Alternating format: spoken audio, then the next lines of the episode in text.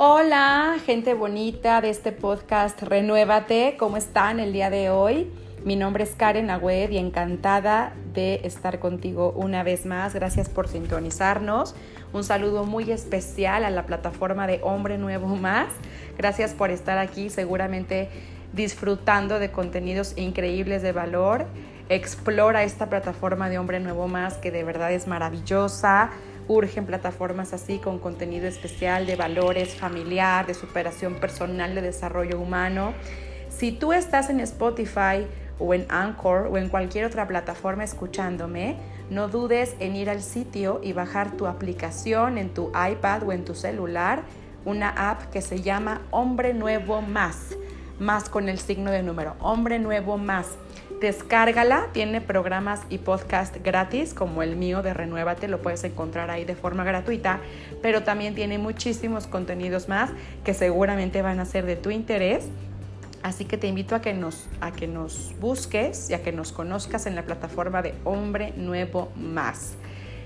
Y bueno, pues el día de hoy vamos a hablar de un tema, híjole, pues difícil, quizás triste, diría yo también, triste, sí, muy triste pero pues que muchas familias y muchas personas están viviendo hoy en día. Y es la muerte. No le cambies, espérame, no le pongas pausa. No nos gusta hablar de la muerte, no nos gusta sentirnos mortales, no nos gusta hablar de cosas tristes, pero ¿qué creen? En medio de esta pandemia, de esta crisis, ha habido mucha gente que ha tenido que despedirse de un ser querido y otros que ni siquiera se han podido despedir. Y no solamente hablando del COVID-19, sino también simplemente de cualquier enfermedad. Cualquier enfermedad como el cáncer o cualquier accidente, cualquier situación, nadie tiene la vida comprada. Y a veces es importante detenernos un poquitín a reflexionar, a reflexionar que somos seres finitos, tenemos una fecha de caducidad unos se van antes, otros se van después, pero finalmente es lo único que tenemos seguro en la vida, que vamos a morir, pero, pero, yo no vengo a hablarte de cosas tristes y cosas que ya sabes. Vengo a darte esperanza como en cada podcast que yo te hago aquí. Y el tema que te traigo hoy se llama Bendita la crisis que te hizo crecer. Cualquier crisis, ya sea la muerte de un ser querido o ya sea una pérdida de trabajo o una ruptura con el novio o un divorcio. Cualquier crisis, recuerden que significa crecimiento.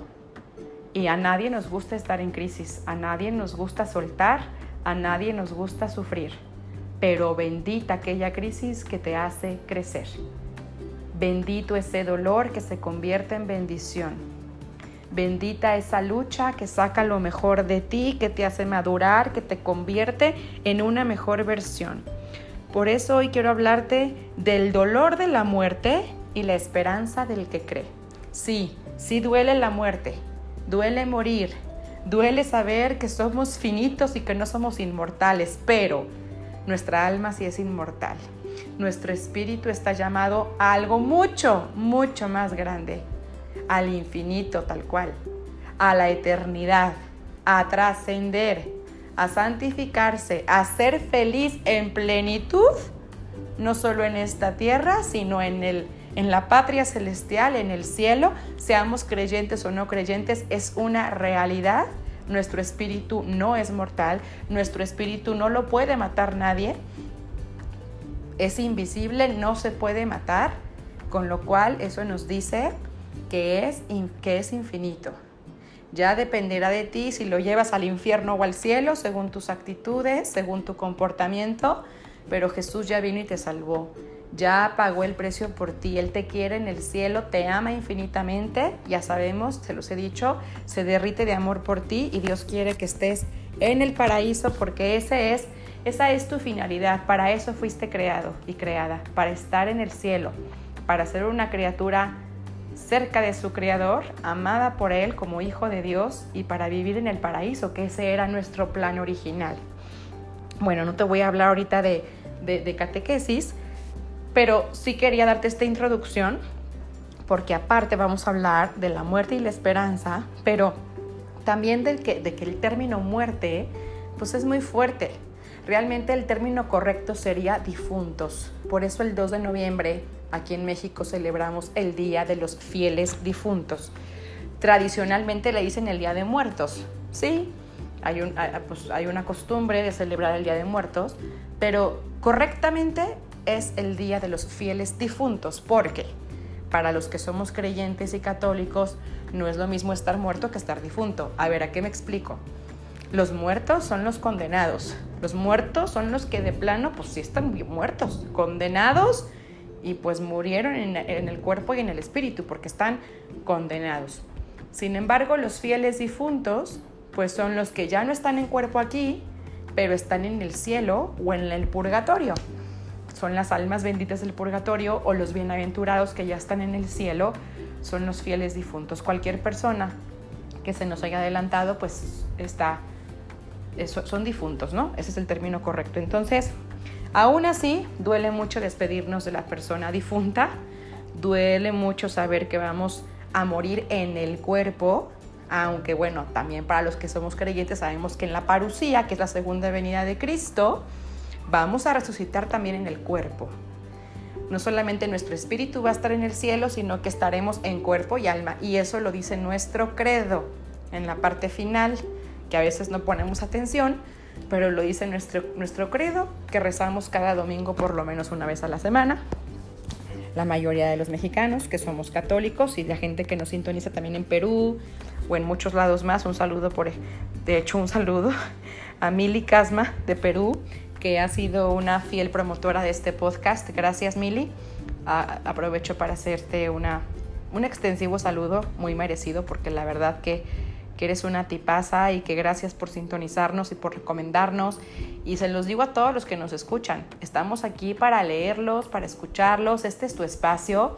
Si quieres algún tema en específico o tienes alguna inquietud, escríbeme a mis redes sociales, estoy como Karen Agüed, con Karen con K de kilo, Agüed A-H-U-E-D. De hecho, estoy dejando mi nombre escrito en la descripción de este podcast y me puedes encontrar en todas las redes así, Twitter, Facebook, Instagram, YouTube, como Karen Agüed o también en Fundación ASIF, donde apoyamos a madres solteras y a personas que viven situaciones difíciles e irregulares en la familia. Bueno, pues ya aproveché el anuncio, pero entonces quería dejarles claro esto, ¿no? La diferencia de decir muerto a difunto.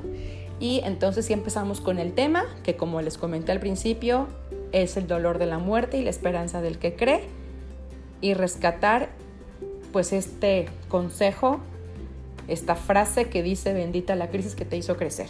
Y es que hoy es necesario hablar de la muerte. No nos gusta, pero es necesario hablar de la muerte. El mundo entero enfrenta una pandemia y estamos todos preocupados por nuestra vida, pero sobre todo estamos preocupados por nuestra muerte, ¿cierto? O por la muerte de un ser querido. Muchos corrimos, por ejemplo yo, pecadora, por supuesto, muchos corrimos a confesarnos y a ponernos en sintonía con Dios. Retomamos las oraciones que habíamos abandonado y estamos a lo mejor un poquito más piadosos con esto de la pandemia. Nos entró el miedo, dijimos, híjole, no somos tan eternos como creíamos. Esto nos vino a recordar que no somos creadores del universo, somos criaturas. Esto nos vino a recordar que somos dependientes de Dios, no somos independientes. Incluso las empresas más sólidas pueden estar en bancarrota hoy en día. Las personas que parecían más sanas pueden estar enfermas. Las familias que parecían más sólidas pero sin la presencia de Dios, a raíz de esta pandemia también ha habido desgraciadamente mucha ruptura y divorcio. Entonces, esta pandemia nos ha venido a recordar pues de qué estamos hechos y de que sin Dios nada somos. Tenemos que volver a Dios, de cara a cara con Él, porque sí, somos seres dependientes de Dios, somos criaturas. Los digo, somos vulnerables, o sea, no tenemos que decirlo ya, creo que está bastante bastante claro con todo lo que está pasando. Somos seres vulnerables por completo. Los tiempos donde hay muchas amenazas de muerte, como los tiempos de pandemia o de guerra, nos recuerdan las palabras del Génesis parafraseadas en los responsos. Se los voy a leer así como dice tal cual el Génesis.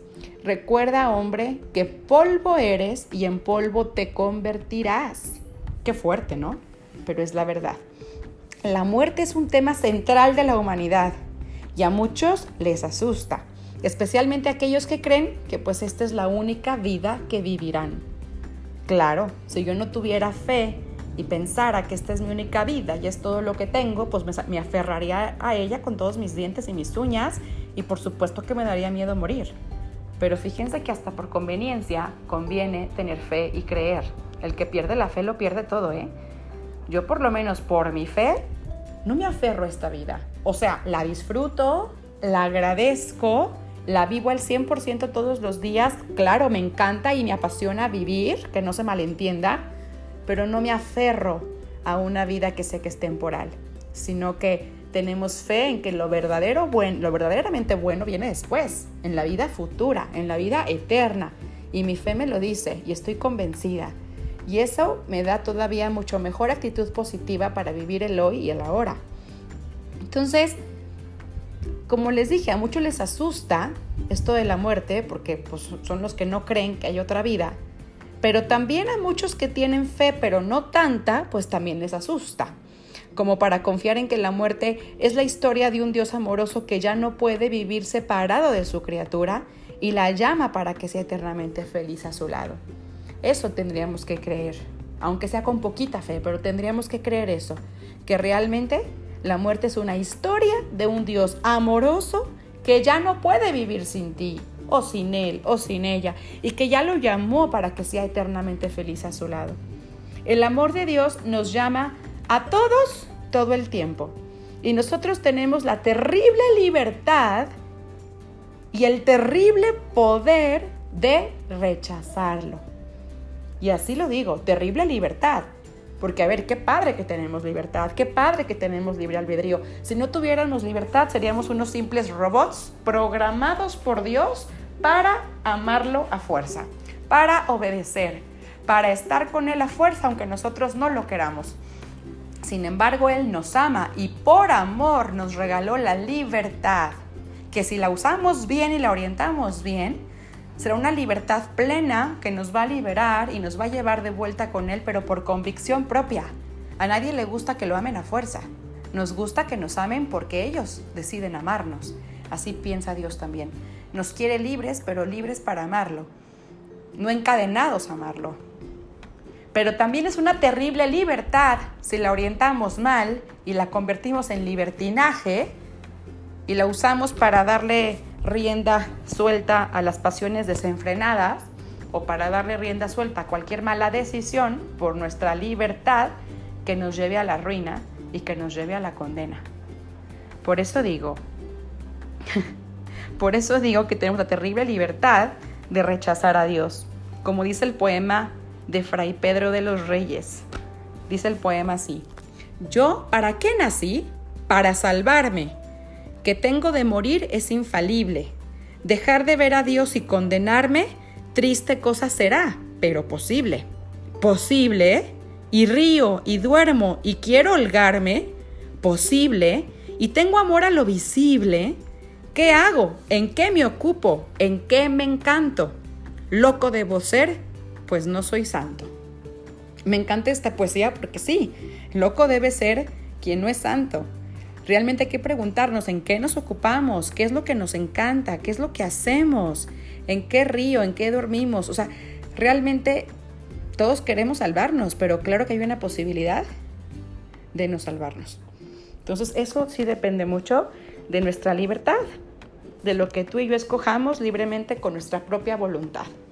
Bueno, fíjense que hay un video que obviamente no se los puedo compartir aquí en el podcast, pero lo voy a subir a mis redes. Si quieren, lo voy a subir a Facebook y a Instagram para que me sigan ahí, Karen Agüed, y que chequen este video porque está corto, pero realmente mm, hay mucho que sacar de este video. Y yo me quiero basar en este video hoy para decirte algunas reflexiones. Este video habla de un caso similar al de este poema que te acabo de leer. Se trata de que un hombre pierde a su hijo que ustedes saben que pues es el sufrimiento más grande del humano, ¿no? Y de esa pérdida nacen dos sentimientos en este hombre. Por un lado, obviamente, una tremenda pena y una tremenda tristeza muy profunda.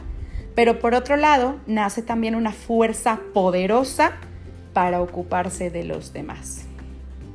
Así tal cual como algo que le pasó a Facundo Cabral. ahorita vamos a platicar de eso.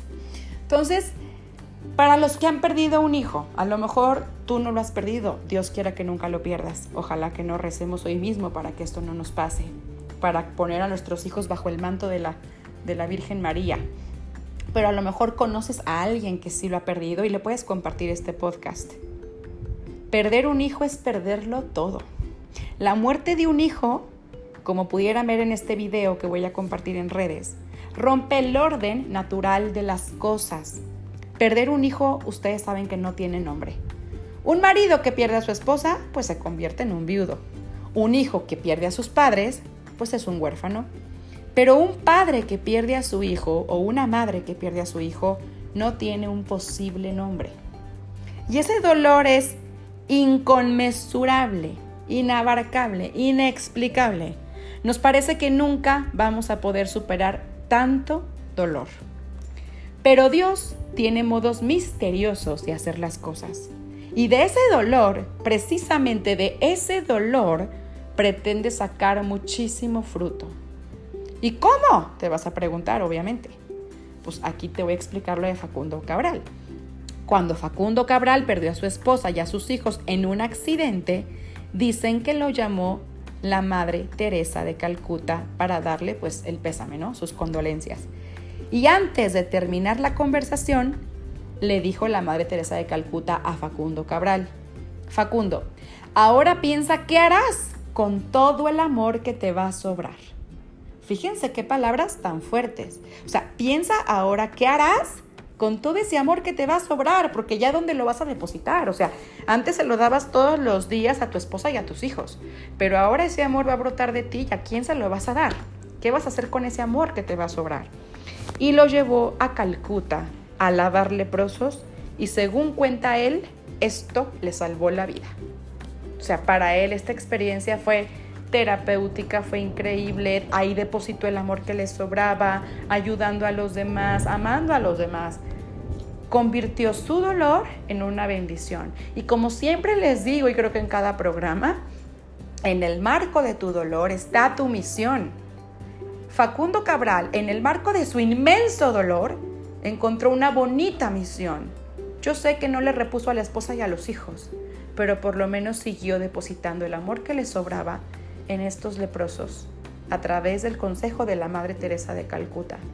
Y ustedes saben que es terapéutico estar con la mente ocupada, haciendo otras cosas, ayudando al prójimo. No solo te distrae y es terapéutico para ti, sino que te santifica. Te santifica porque en vez de amargarte, irte a las drogas, irte al alcohol, suicidarte, huir, ser cobarde, en vez de huir a la cruz, abrazas tu cruz abrazas tu cruz. Y sabes que esta vida es temporal y que pronto vas a estar cara a cara con tu mujer y con tus hijos nuevamente, abrazándolos. Entonces, bueno, los caminos de Dios no son nuestros caminos. Es otra reflexión que quiero sacar de este video, que por favor métete a verlo a mis redes sociales. Lo que a nosotros nos parece un acto extraordinario cruel, o sea, un acto, perdón, cruelmente extraordinario, extraordinariamente cruel, perdón, perdón. Como la muerte de un inocente, por ejemplo, o sea, te puede parecer un acto realmente cruel, pues es para Dios el reencuentro con su criatura amada. A lo mejor tú puedes decir, pero ¿cómo esta niña de 5 años murió de cáncer? ¿Pero cómo este bebé tan chiquito? Pero es que es algo cruel, súper cruel. Bueno, pues para Dios es el reencuentro con esta criatura amada. Lo que para ti es una muerte finita, para Dios es un reencuentro y una notición tener en el cielo ya a alguien porque esa personita ya cumplió su misión. Para Dios y para esta criatura es el final de una buena historia de amor. Es el reencuentro de los enamorados. A ver, se los voy a repetir. El final de una buena historia de amor es el reencuentro de los enamorados. Pero bueno, en este caso sería el principio de esta historia maravillosa en la eternidad. ¿Sí? Pero para nosotros puede parecer un final. Pero suena loco, pero es un final feliz para el que se va. A lo mejor para el que se queda, pues es triste la separación física de los cuerpos, es triste ya no tener a esa persona en tu rutina día a día, claro. Pero para la persona que se va, es realmente el fin de una buena historia aquí, porque es una historia de amor creada por Dios, y es el reencuentro de estos enamorados que son Dios mismo y su criatura. Es un reencuentro y es una historia de final feliz para el que se muere, para el que se va, y un inicio de una vida feliz y eterna allá en ese reencuentro con su enamorado, que es Dios, su Creador, su Padre. Y Dios nos ama con un amor inefable, con un amor total, con un amor lleno de locuras incomprensibles para la razón. Dios ve el total de la vida de las personas. Dios ve la historia completa de las personas. Cuando nosotros vemos solamente lo parcial, lo momentáneo, la puntita del iceberg. Pero Él conoce todo nuestro corazón profundamente y perfectamente. Dios llamó a ese niño a ser eternamente feliz. Feliz más allá de cualquier sueño de lo que los hombres conciben como felicidad. Feliz hasta el desborde, porque probablemente vio que ese niño no iba a ser feliz en la tierra, o algo iba a sufrir aquí en la tierra, y prefirió mejor llevárselo. O que tarde o temprano se iba a perder de sus caminos y decidió, Mejor Dios decidió en un acto de amor supremo llamarlo a esta felicidad inefable. De verdad a veces no entendemos bien las cosas porque los tiempos de Dios son perfectos, pero a veces Dios saca bienes de males y Dios prefiere evitar que alguien se condene o que alguien se pierda o que alguien sufra de más y dice, mejor tú ya vente para acá. O si ya cumpliste con la misión y ya dejaste un aprendizaje, una huella, una trascendencia, ya te quiero aquí. Al final unos pueden ser más jóvenes, otros más viejos, pero al final todos vamos al mismo lugar. Tengo una amiga que le mando un saludo y un abrazo muy fuerte, que es Marifer Suárez, que perdió a su hija de 5 años a causa del cáncer. Y bueno, después de muchas pláticas profundas y de muchas lágrimas y de mucho aprendizaje, por supuesto que también, me dijo que un padre le explicó a su papá, o sea, el abuelo de esta niña, que haz de cuenta que todos vamos a un estadio de fútbol. Y el estadio de fútbol, hagan de cuenta que es el cielo. Todos queremos ir al estadio de fútbol. Nadie se quiere perder ese partido. Nada más que unos llegan antes a las primeras butacas y otros llegan a las últimas butacas, pero todos llegan al, al estadio. Ella me explicaba, por ejemplo, hay una fila muy larga para entrar al estadio y todos estamos en la fila. A lo mejor para que tú llegues faltan muchísimos años para que esa fila se acabe, pero estás en la fila. Y yo también estoy en la fila. A lo mejor mañana me toca a mí, a lo mejor en 50 años a ti. Pero todos estamos en la fila para entrar a ese hermoso estadio que simula que es el cielo. Pero a lo mejor la hija de ella, de Marifer, mi amiga, que es Constanza, que le mando un abrazo hasta el cielo, esta niña hermosa de 5 años, pues Constanza tenía un pase VIP y un pase rápido para no hacer fila.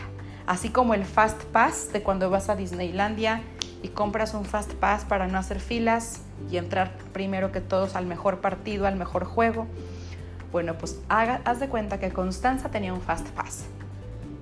Rápido entró, no tuvo que hacer filas, ya está ahí en primera fila en la VIP pues, ay, ¿sabes qué? Sí duele que Constanza se fue antes y entró primero. Yo quería que estuviera conmigo más tiempo formada en la fila.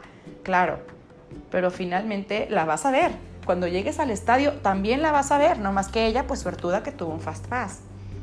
Aquí tú y yo seguimos en la fila, pero con la esperanza de entrar al estadio y de ver a Constanza.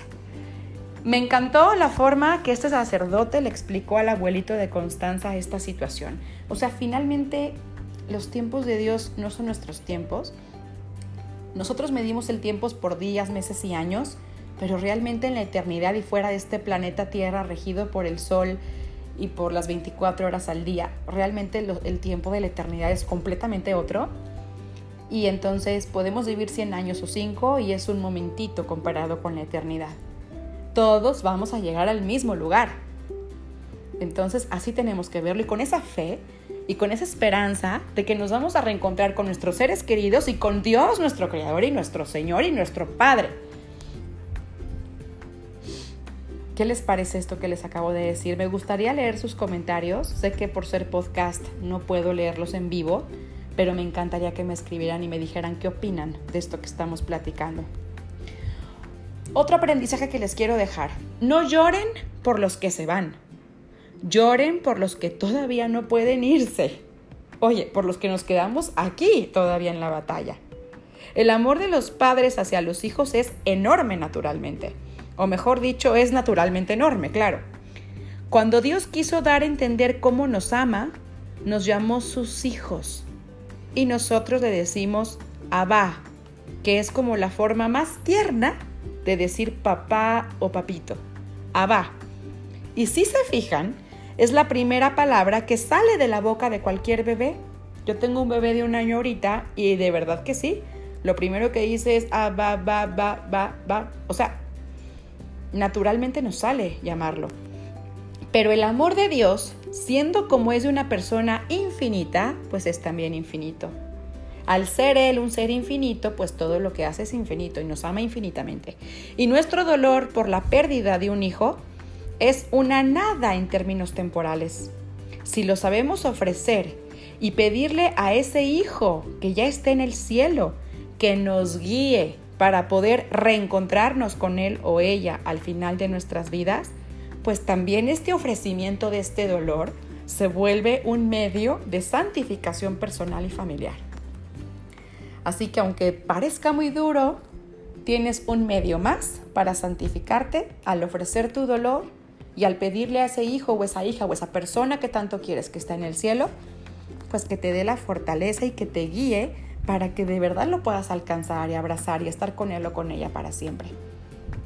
Les voy a platicar una pequeña historia del agricultor y la tierra. Cuando el agricultor sabe que es el tiempo, ¿qué hace? Acerca el arado a la tierra y la rotura. La tierra siente el dolor de esto del arado y no entiende por qué el agricultor es tan cruel con ella. Que le, que le, da lo mejor de sí misma. Dice, a ver, si yo tierra le doy lo mejor al agricultor, ¿por qué es tan cruel conmigo? ¿Por qué me causa tanto dolor al acercar este arado? Pero el agricultor sabe su plan y la tierra no lo sabe. La tierra no sabe que si no le pasa el arado, no puede dar fruto. Y si la semilla no muere dentro de la tierra, tampoco hay fruto.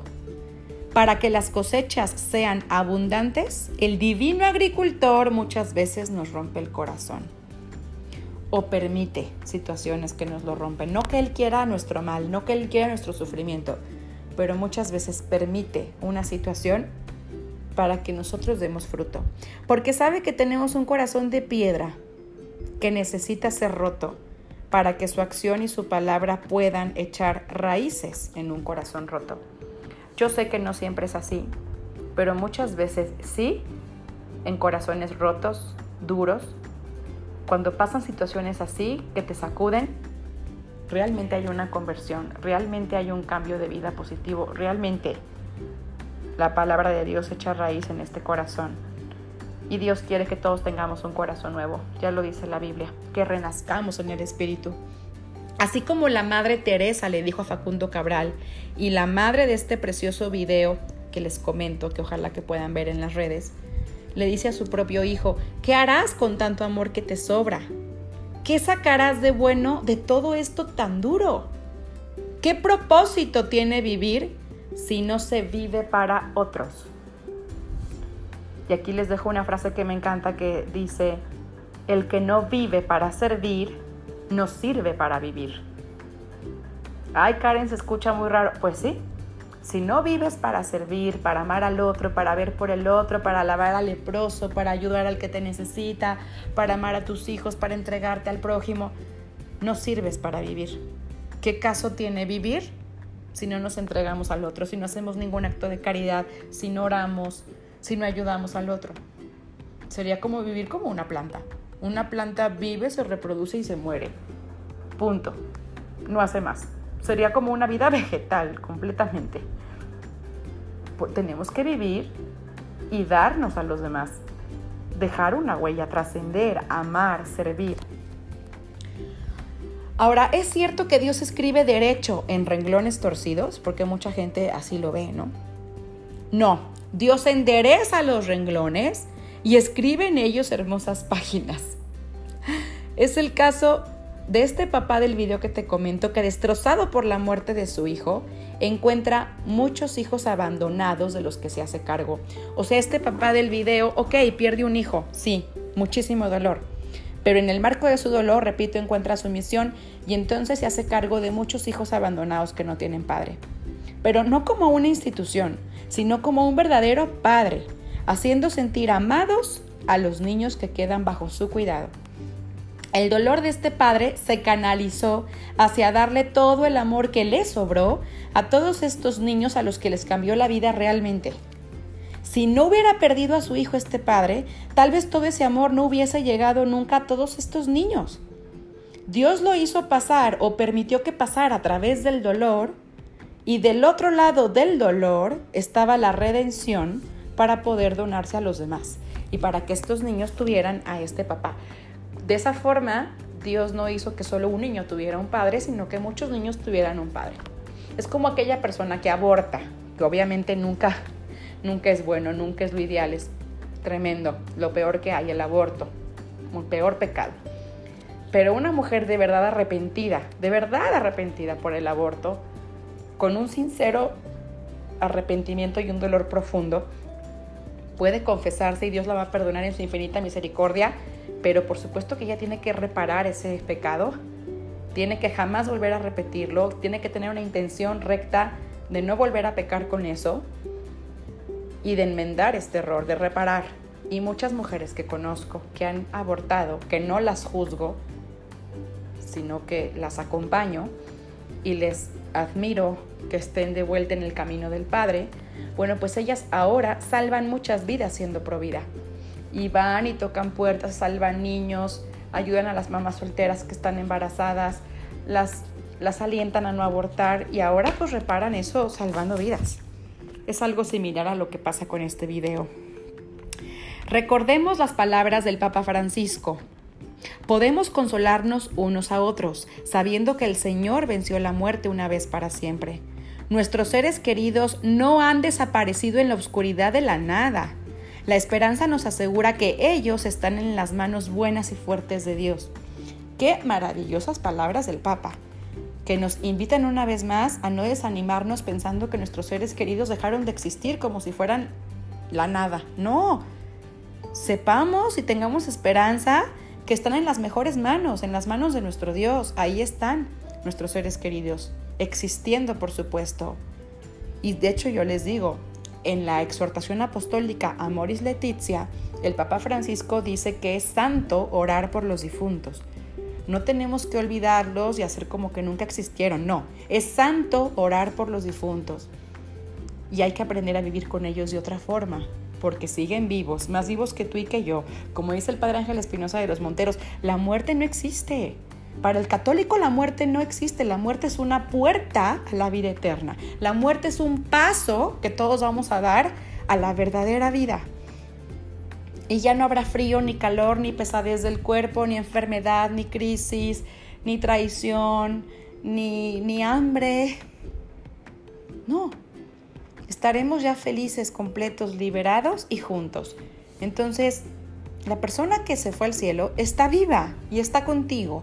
Solamente hay que aprender a vivir con ellos de otra forma. Y son palabras de Papa Francisco que yo leí y se me quedaron muy marcadas. Y las puedes encontrar en Amoris Letizia. El amor es más fuerte que la muerte. Recuerda esto, el amor es más fuerte que la muerte. Por eso el camino es hacer crecer el amor, hacerlo más sólido. Y el amor nos custodiará hasta el día en que cada lágrima será enjugada y aquí me voy a basar en las palabras del Apocalipsis, capítulo 21, versículo 4, que dice, cuando ya no habrá muerte, ni duelo, ni llanto, ni dolor.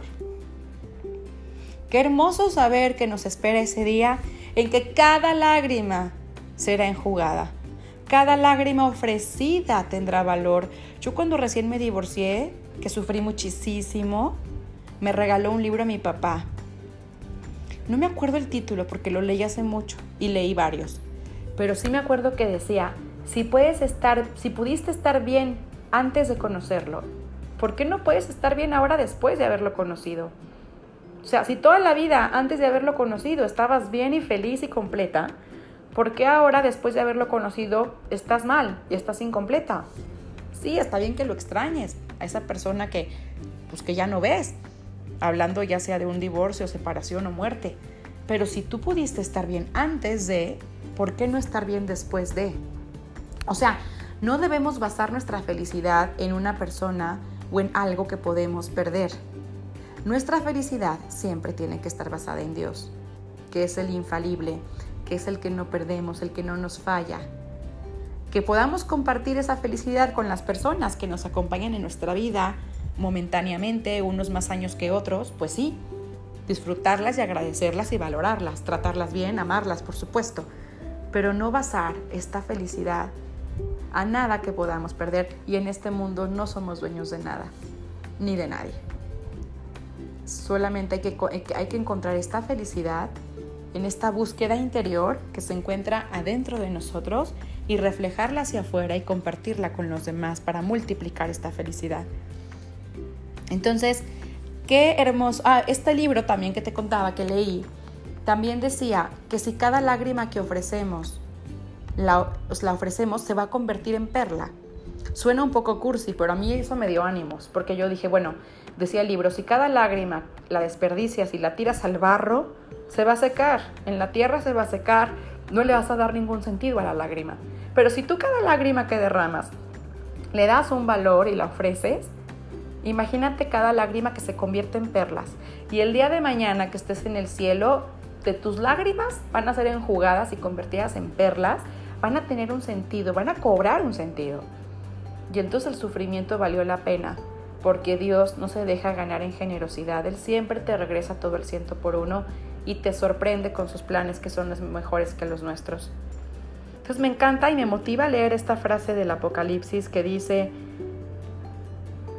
esto, ya no habrá muerte, ni duelo, ni llanto, ni dolor. Aquí sí, aquí no estamos en la tierra prometida, pero allá no, allá ya no va a haber muerte, ni dolor, ni llanto, ni duelo, porque allá sí estaremos en la tierra prometida para lo que realmente nuestra esencia es, para lo que realmente fuimos creados, pero que por el pecado el plan se amoló por un momento. Por el pecado entró pues este mundo terrenal que no está redimido y nosotros tampoco estamos completamente redimidos, pero el día que estemos glorificados allá, estaremos completando el plan para el que fuimos creados. Si nos dejamos sostener por esta fe, la experiencia de luto puede generar una solidaridad de los vínculos familiares más fuerte, una nueva apertura al dolor de las demás familias, una nueva fraternidad con las familias que nacen y renacen en la esperanza. Es muy diferente sufrir y vivir un luto con fe y con paz y sin culpa que vivir un luto sin fe, sin paz y con culpa. Por eso hagamos todo lo que está en nuestras manos hoy para no tener culpas el día de mañana ni remordimientos. Digo, nadie somos perfectos, ¿verdad? Pero tratemos de vivir cada día como si fuera el último, para siempre estar bien con los demás, sin deberle nada a nadie, siempre diciendo las palabras mágicas, te quiero, gracias, perdón, te valoro, te admiro, te amo. La importancia de nacer y renacer en la esperanza. Esto nos da la fe. La esperanza alimenta nuestra fe.